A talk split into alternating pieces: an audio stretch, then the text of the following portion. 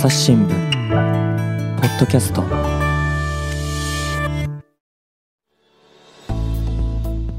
朝日新聞の木田光です、えー本日のテーマは元暴力団員の方の社会復帰についてです、えーゲストがお二人で東京社会部の福富旅人さんですよろしくお願いしますはい、よろしくお願いします。はい、そしておなじみ神田大輔さんですよろしくお願いしますなぜ私は呼ばれたんでしょうか？いやもう暴力団の取材をしていあやっぱたとりあれですか？聞いてましたんで朝ポキのメンバーの中で暴力団色が濃いということで。そうですね割ね、と取材のね、取材ですよ。取材ですねはい取材の色が濃いってことですよ。はい。なので、ねぜひ、あの、最近のお話と、あと、神田さんの頃のお話とかも、また状況がね、変わってそうだなともいや、思ったもうだいんですよ。ぶ、だって私が本当にね、担当してたのって15年前とかなので、うんもうあの昔話としてね、はい聞いていただければいいと思いますけれども。はい。で3人でお送りしたいと思います。で、あの、このですね、番組、SDGs を話そうってプレイリストで流してるんですけど、これまでですね、関係あるテーマをあの取り上げてきたんですが、こう何番に該当するとかはですね、特にこう、お知らせせず、皆さん考えてくださいっていうスタイルでしたよね。SDGs っていうのはね、はい17の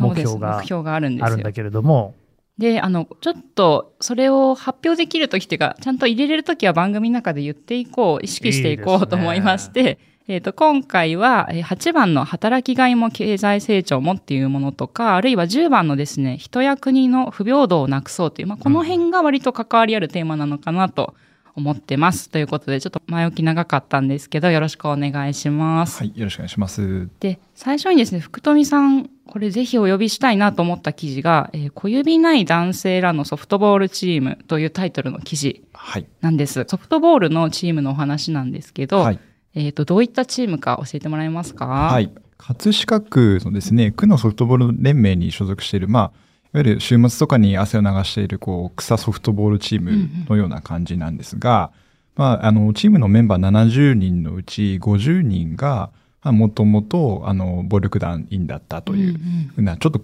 あの、変わった、まあ、ちょっとというか、かなり変わったチームになっています。うんうん福富さん、えっ、と、移動されてきたんですよね、東京に。そうですね。はい。この5月に広島から東京に来て、あの、暴力団の取材を担当することになりました。でこのチームとの出会いはいつ頃だったんですか？えーっとですね、7月ぐらいにですね、まあちょっと今警視庁で主に事件を担当してるんですけども、まあ暴力団をまあ取り締まるような部署も担当、暴力団対策課というんですけども、担当してまして、その中で、まあ、暴力団のことをちょっと警視庁の捜査関係者だけじゃなくて、現場に行って取材したいなと思って、ちょっとあの取材を始めました。うーんい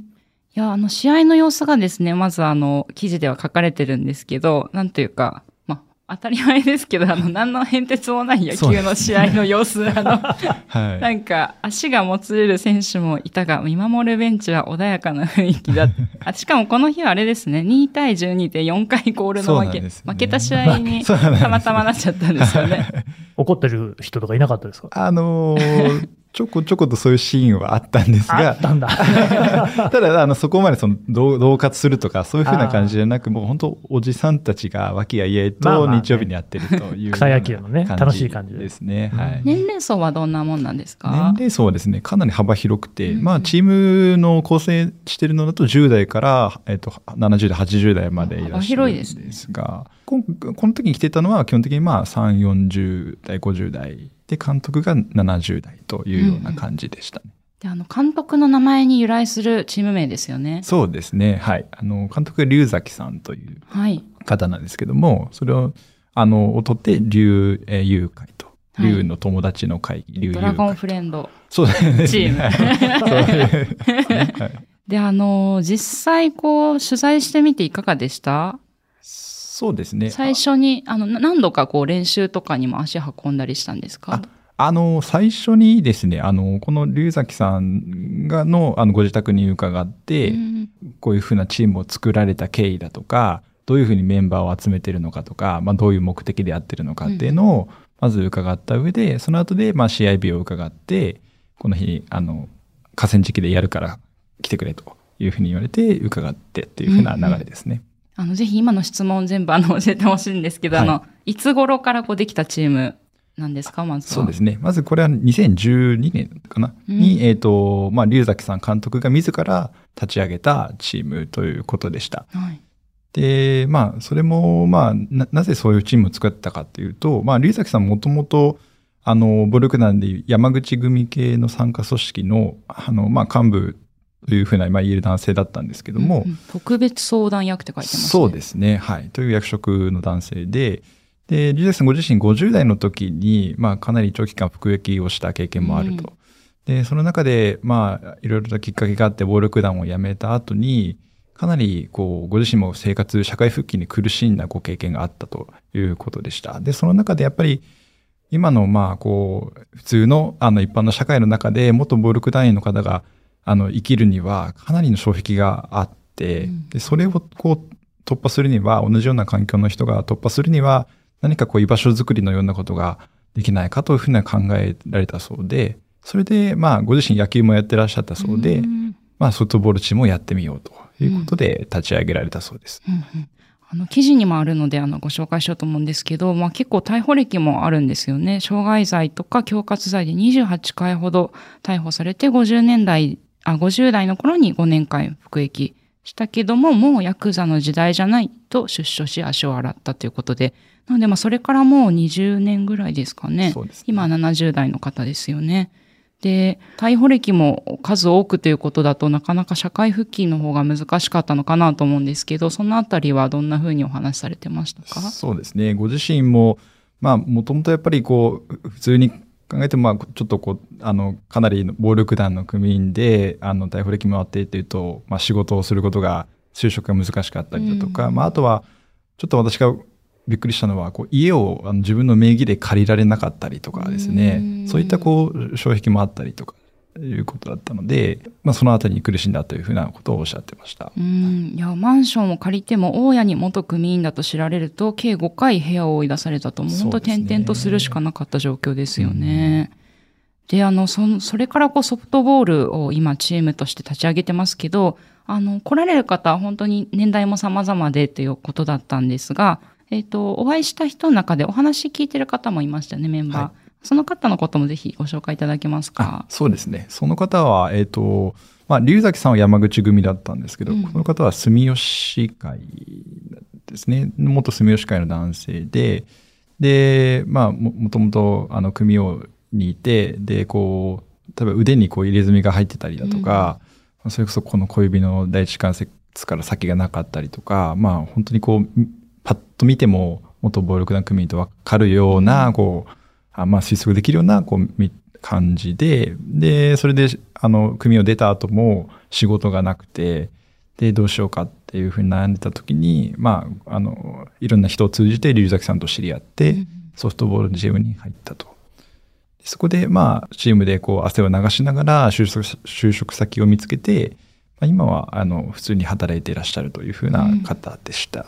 そうなんですよね。今の仕事の話がありましたけど、ここはあの、ベースボールじゃ、あソフトボールをみんなでするだけじゃなくて、えっと仕事の斡旋とかも龍崎さんされてるんですよね。そうですね。あの、直接龍崎さんがやってらっしゃるというわけではないんですけども、うんまあ、チームメイトの方に、あの、同じような方がいらっしゃって、その方がこう、派遣会社を営んでらっしゃるので、その方のところでこう仕事をこう斡旋したりだとか、うん。住む場所をこう提供したりだとか、うん。そういった形でこう社会復帰の手助けをして、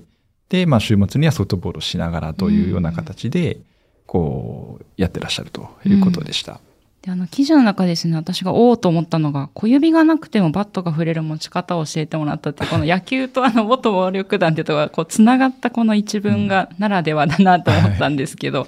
具体的にどんな風に、なんかやっぱ小指って結構振るときに力入れる場所だと思うんですけど、そうですね。あの、確かに、まあ、あの、実際にバット振るときとか、ボール投げるときとかも、もうちょっとこう持ち方工夫したり、力の入れ具合を、こう工夫するだけで、こう、ヒットが打てたりするっていうのを教えてもらって、確かにこの男性も、まあ、一般の社会でもそうだなと。まあ、確かに今、まあ、小指なかったり、泉があったり、ちょっとこう、そういう部分はあるけども、まあ、ちょっとこう、し視点を変えたりだとか、気持ちを切り替えてまた一歩踏み出すことができれば、またこう、就職できたりとかですね。うんうんそういったこともできるっていうふうに、まあ、ソフトボールから学んだっていうふうなところも言っていました。うんうんこの記事のなんていうかぐ、ぐっと来たと言ったらあれなんですけど、なんていうか、あの、再就職をこう支援するいい話だなで終わらないところがとてもなんかリアルだなと思ってですね。この猟友会っていうチームに入った10人に1人程度は再犯して刑務所に戻ってしまうっていう、うんまあそういう厳しい現実もありますよね。はいそうですね。やっぱり、まあ、こういったところがあるから入ればもうハッピーで、あの、みんな構成してっていうふうな、そんな簡単な話じゃないということですね。やっぱり入っても、特にこう、覚醒剤とかですね、そういった薬物の犯罪はなかなか一度やると抜けられないとよく言われますし、やっぱりそこの、あの、やり直しっていうハードルの高さっていうのは、かなり、あの、我々が想像する以上に、あの、高いんだなというふうなことが分かりました。うんうんで、あの、ぜひ記事の中でもですね、こうした背景にあるこう数字みたいなのも紹介されているので、ぜひデータの方もちょっとおさらいしていきたいんですけども、はい全国の暴力団組員らの数っていうのが、2022年末の時点で約2万2400人。はい。最多だったのが1963年と、もうこれはなので60年以上前ですね。まあその時が最多だったんですけど、そこから比べると1割台に減ったと。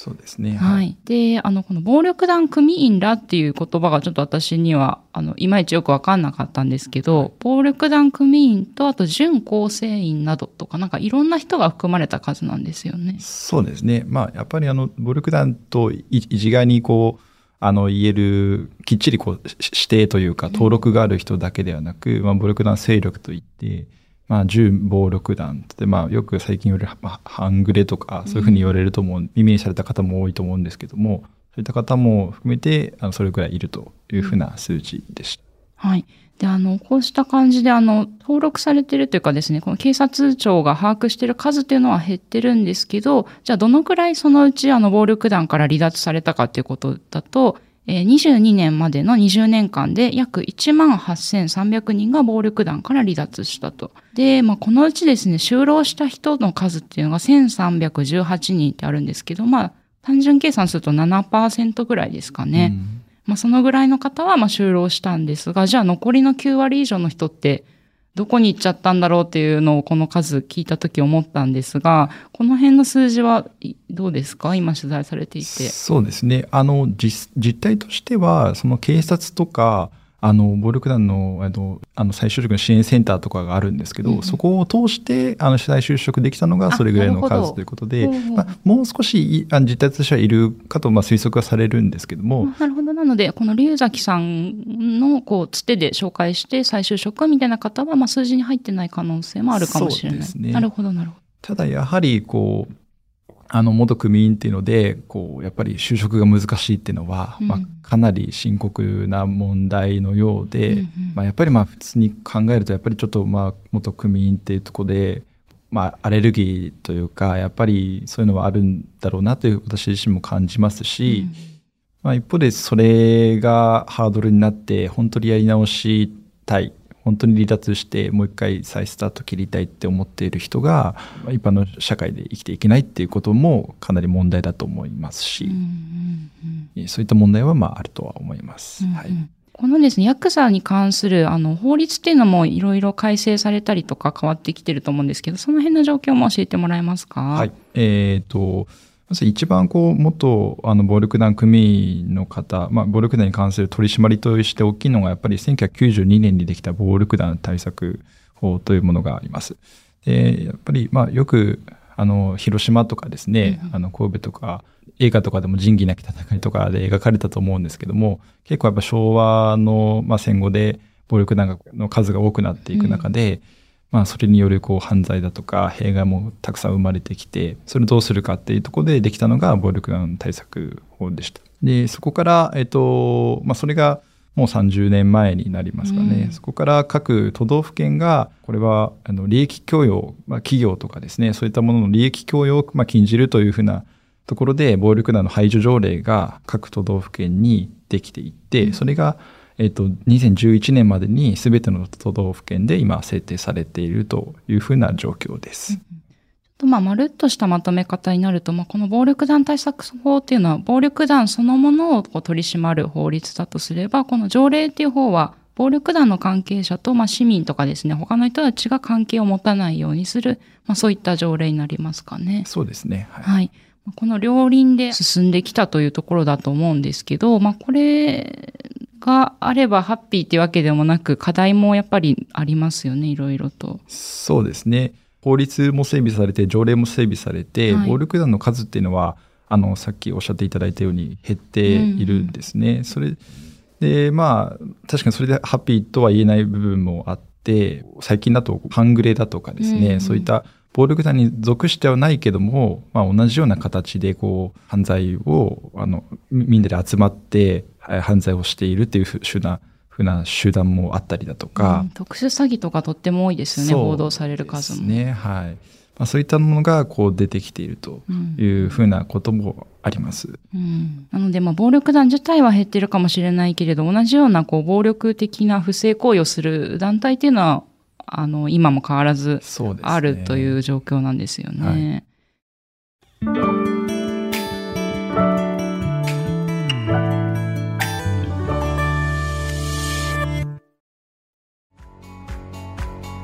私は朝日新聞歩きき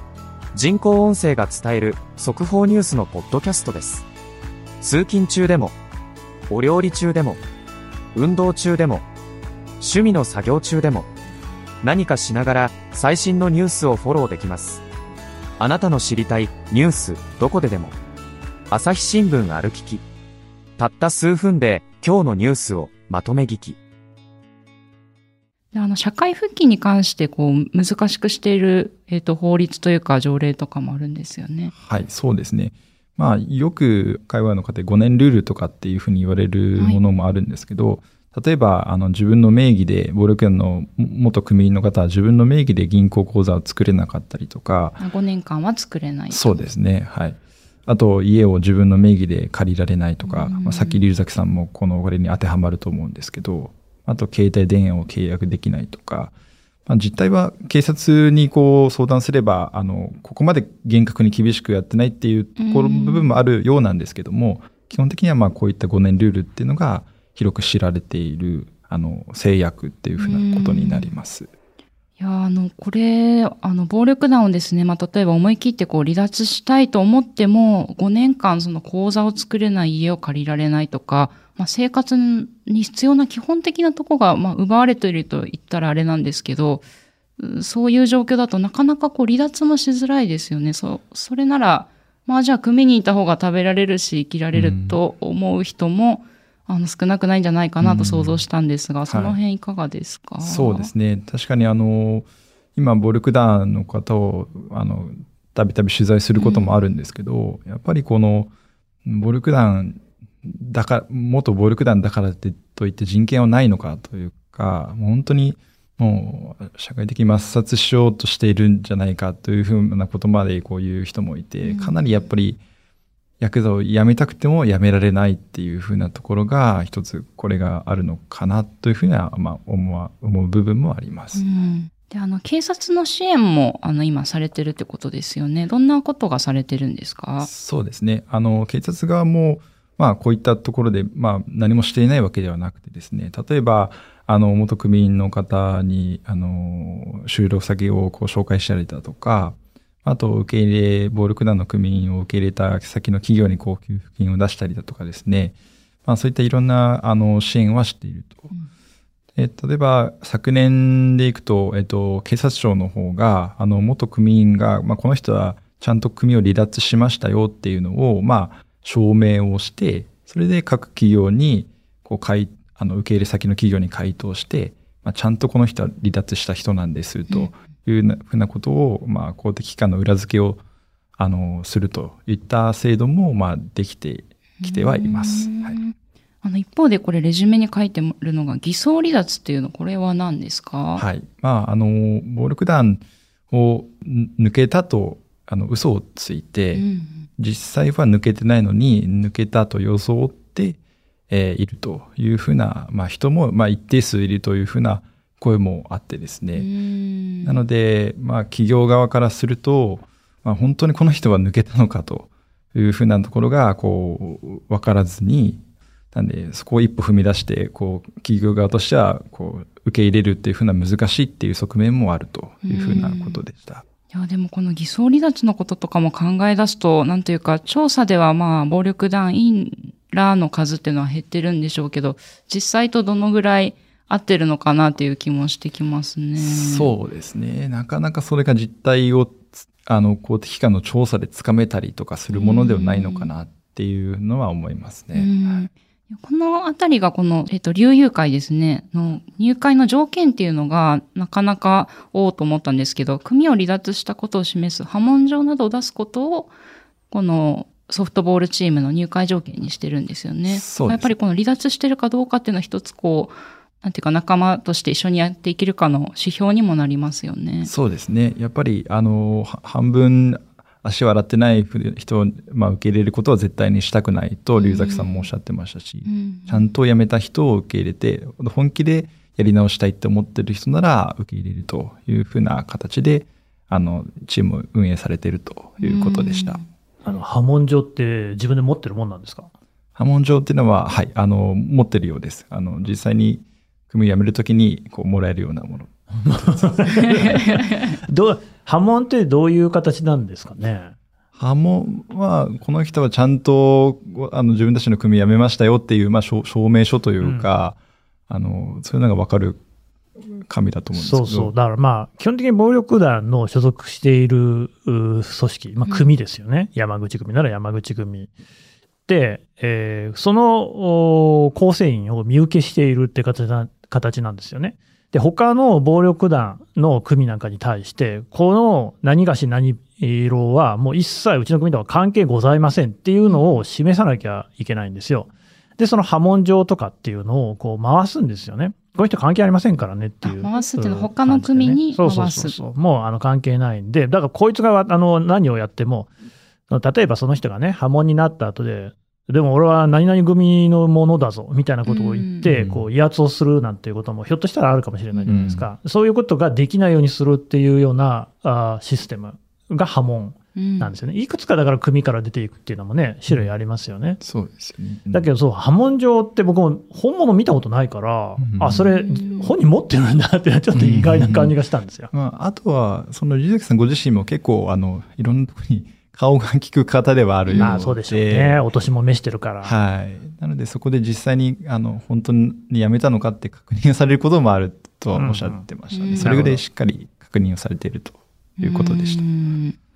いや、なかなかこう法律も、のハードルもありながらで難しい面があるなと思うんですけど、もちろん暴力団っていうのをこう社会の中で許してはいけないということで排除していく動きも分かりつつ、まあ、ただそこから抜ける人っていうのが、うん、公正に向かう道ってどれぐらい今の社会で残されてるんだろうなっていうのは本当に福富さんの記事を読んでると感じましたね。じゃあもう一個の記事も紹介していきましょうか。はいもう一個がですね、元組員の経大生と、まあ、これだけでパワーワードなんですけど、慶応大学に、えー行って司法試験勉強中の40代の方にお話聞いてましたよね。はい、そうですね。あの、この方も、えっと、もともと二十歳で山口組の、あの、参加組織の組に入って、で、えっと、記事にも書いたんですけど、恐喝罪とかでですね、まあ、合計7年間、えっと、服役していた経験があるという男性です。で、まあ、42歳の時に、まあ、やっぱりこれじゃダメだということで一年発起されて、あの、まあ、ある塾に通って勉強をされて、44歳の時に慶応大に合格されて、で今はまあ大学に通いながら司法試験に向けて勉強をされているというような感じです。うんで、このゼミが、富士ゼミっていうゼミで、えっと、前に、えっと、勤務されてた広島県にあるゼミなんですね。はい。そうですね。広島のあの東部に、岡山の近くにある福山市っていうとこの駅前にある、まあ小さな塾なんですけども、まあ、そこにも結構、まあこの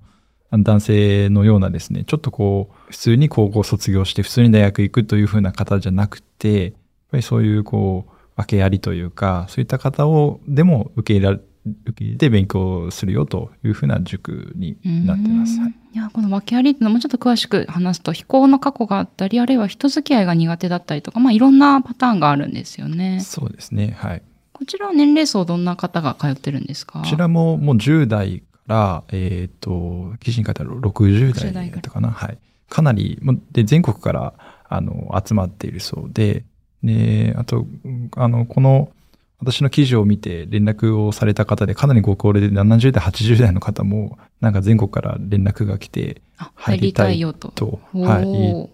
ていらっしゃる方もいらっしゃるみたいうです。ーん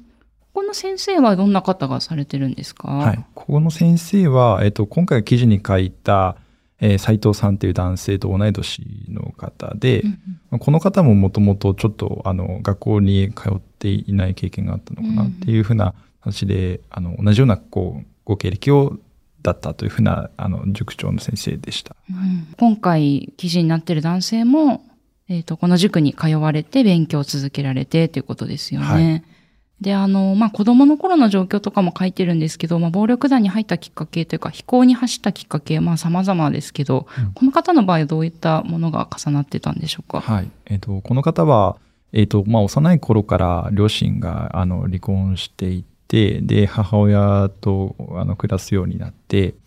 で、学校のこう、けえっ、と、保健体育の授業で、うん血液型についてこう学ぶことがあって、で、両親の血液型から自分の血液型はこう生まれる確率がかなり稀だというふうなことをこう聞いたと。で、それをお、まあ、お母さんにこう、んなんでどうどういうことっていうふうに聞いたら、ちょっとこう、はぐらかされるようなところがあって、それでこう、ちょっと真剣に向き合ってくれなかった寂しさとか、そういったところから、ちょっとこう、は反抗心がう生まれてきて、あの、ちょっとこう、ぐれてしまって、夜、こう、遊び始めたりとか、うんちょっと悪い仲間と付き合うようになって、っていうようなところで飛行に走ってしまったというふうな経緯でした。うんで、あの、23歳の時にその恐喝容疑で逮捕されるなどして7年間服役されて、で、この方もその後社会に復帰されてると思うんですけど、そのあたりのこう、復帰の道のりっていうのはスムーズにいったんでしょうか？そうですね。この方の場合は、もともと、あの、組にいた時から、今、いろんなビジネスをしていたりだとかう、んあって、あの、さっきお伝えしたこの5年ルールとかには、ああまりそこで、あの、ハードルがあったというふうにはおっしゃっていなくてですね。うん。はい。仕事でじ具体的にどんなことされてたんですか？えっ、と、ふ不動産業とかですね、うん。宝石のなんか販売とか、なんかそういうふうな、あの、業態だったようなんですけども、で、まあ自分でこうビジネスをされてた部分もあったりして、うん。そこで社会復帰自体はまあ、そこまでのあの障壁はなかったというふうなことでした。うん。で、あの、今、えっ、と、勉強されて、えっと、慶応大に入学されてっていうことなんですけども、はい。勉強の過程もですね、結構詳しく記事には書いてましたけど、どんな形で勉強を進めていったんですか、そうですね。あの、本当この方は、えっと、もう学校に中学の途中ぐらいからもう通ってない風な男性だったので、本当小学校の復習から掛け算とか割り算とか、英語のアルファベットもこう自由に書けないような状況だったので、うん。本当そこから1から、まあゼロからやり直したっていう風な感じだったようです。うん。なので、まあ、藤ゼミの先生の力もこう借りながら、本当に朝から晩までやって、で、プログラムを一個一個作って、英語、数学、国語とやっていって、本当1日13時間から15時間ぐらい勉強されたとおっしゃってたんですけども、うんそれを、まあ、本当に2年間ぐらい続けられたというふうなことでした。あの、人生の中でですね、こう、いろんな夢って抱くと思うんですけど、どうしてこの勉強っていうものだったんですかね？この方はですね、あの、組を離脱されてから、まあ、いろんなビジネスをされていて、その中で、やっぱり人生、よ40代に差し掛かって、まあ、これからあと、まあ、何十年間どうやって生きようか、まあ、人生、あと残された期間で何を自分はすべきなんだという、ちょっとまあ、まあ、折り返し地点とよく言われますけど、そこでちょっと自分自、自問自答する機会があったようで、その中でやっぱり学校に通ってなくて、自分は他の人よりこう、あの、知識が、基本的な知識が抜け落ちている部分もあると感じていたようなので、そのあたりはもう一回ちょっとやり直してみたいなっていうところで勉強を始められたそうです。うん、あの、藤ゼミってこれまでも多分いろんな方を受け入れられてきたので、あの、この方も入りたいですと言えばすぐすんなり受け入れてっていう形だったんですかね。そうですね。あのーもう本当に来るもの、来るもの拒まずというふうな形だと塾長の先生はおっしゃってたんですけども、やっぱり元暴力団の組員の方で、で、東京から広島にわざわざやってきてっていうのはちょっとまあ珍しかったようでもともと東京の方ですもんね。そうですね。小田原のご出お身ーですね。なんで、ちょっとやっぱり、相当びっくりしたとはうん。塾長の先生もおっしゃってました。うんうん、あ確かにこの出会いがですね記事の冒頭書いてますけど、はい。急急に訪ねてきたんですか？この福山の学習塾。一応、あの、この、えっと、元組の斉藤さんはテレビでこの塾の存在を知って、うんうん。で一応電話で話はしたようなんですけども、やっぱりちょっとまず行ってみて話をしてみないとっていうふうなことだったので、本当広島まで新幹線でこうバーッと行って、で、訪ねてきて、そこで本当にあの塾長に対して、あの、1年で慶応に合格することことはできますかっていうふうなことをうん尋ねられて、一年って。なかなかハードルが高いなっていう今思いますよね、やっぱり。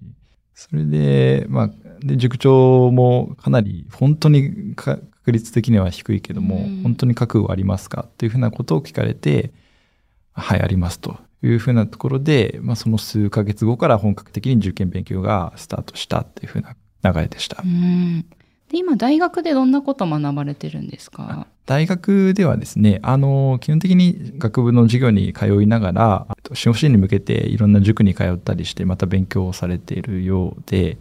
で経済学を学ぶ中でですね、うん。やっぱり、まあ、ご自分もそうだったとおっしゃってたんですけど、幼少期のこの家庭環境だったりとか、経済環境が、やっぱり自分とかその人の将来にかなり大きな影響を与えるっていうのを痛感されたようで、それでやっぱそういう人たちのこう助けになったり、そういう人たちがまあ生きやすい世の中にしたいっていうふうなところで、まずは法律の知識を学ぶために、あの司法試験の勉強をされているというふうなことのようです。うんうん。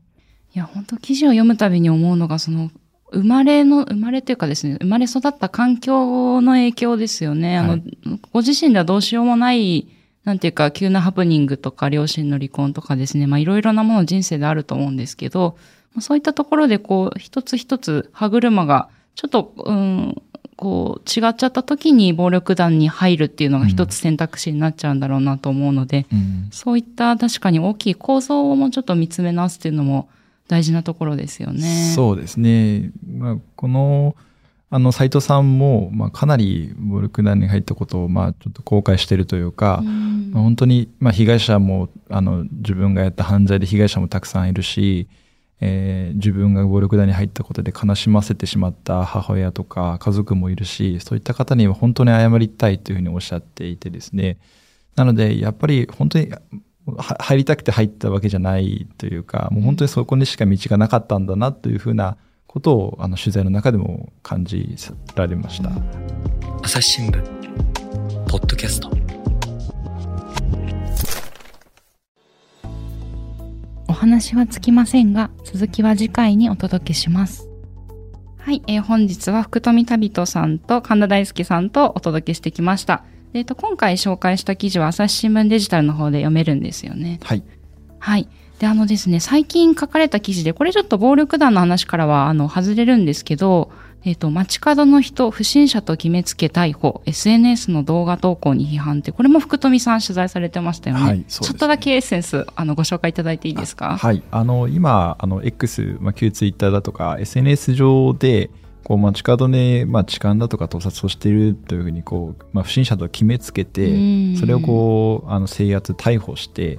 で、こう、その様子を動画にアップするっていう人が結構増えてるというのは聞いて、まあ、その、こう、あの、どそれがの是非というか、どうなのかっていうふうな記事を書きました。いや、こちら、あの、実際に YouTube の投稿をされている方とかにも接触してお話聞いてますので、ぜひ、あの、リンクから記事を読んでみていただけたらと思います。それから、福富さんと X の方もされてますよね。はい、あの、名前で福富旅人と、えー名前であのしているので、そこでまあ記事の紹介だったり、あの裏話も投稿できたらと思っているので、はい、ぜひご覧いただければと思います。はい。ぜひ、あの、チェックしてみてください。本日はありがとうございました。ありがとうございました。えーリスナーの皆様番組を最後まで聞いてくださりありがとうございました。今後も朝日新聞ポッドキャスト番組を続けるためお力添えいただけると幸いです。えー一番簡単なご支援の方法が、えーご使用のアプリから番組のフォローやレビューをしていただくことです。また、えっと、概要欄にありますお便りフォームからご意見やご質問もお待ちしています。朝日新聞ポッドキャスト朝日新聞の木田光がお届けしました。それではまたお会いしましょう。